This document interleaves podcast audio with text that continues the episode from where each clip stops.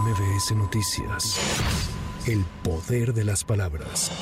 Desde Palacio Nacional, el presidente Andrés Manuel López Obrador celebró que la Suprema Corte haya rechazado amparar en el pago de impuestos a Gustavo Cárdenas, tío de Luis Cárdenas Palomino, exfuncionario de la Policía Federal. La Corte ayer eh, resolvió se iban a devolver si la resolución era a favor del señor Cárdenas, no solo los 300 creo a él, sino otros más, iba a llegar a 10 mil. Entonces, afortunadamente, no se aprobó la resolución, también decirle a la gente, porque se estaba amparando al señor para no pagar 300 millones de pesos, pero se iba a sentar un precedente. Tras señalar que el robo de combustible en México ha disminuido considerablemente, el jefe del Ejecutivo Federal acusó que los jueces no están aplicando la reforma que eleva a delito grave este ilícito, por lo que los guachicoleros quedan en libertad con cualquier pretexto. Estamos buscando que se aplique la reforma que se aprobó de considerar delito grave del robo de combustible, porque no se está aplicando, los jueces no están considerando delito grave el robo de combustible y por eso salen. O con las mismas trampas de siempre, que no están bien integrados los expedientes, que no se demostró de manera precisa el delito, cualquier cosa, cualquier pretexto. Vamos a tratar este tema cuando nos toque lo del cero impunidad.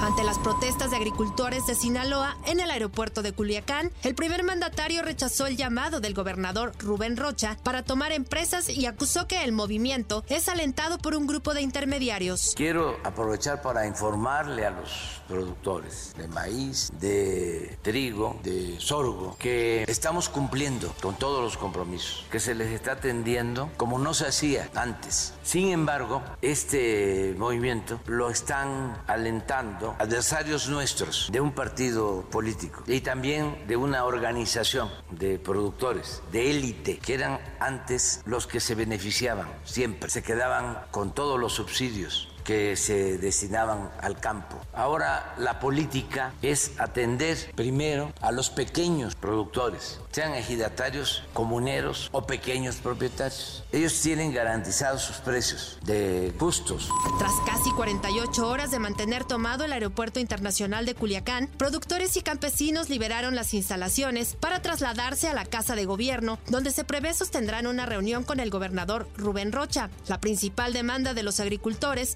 es mejorar las condiciones de precio y comercialización de granos. Con información de Lourdes González, para MBS Noticias, Sheila Amador.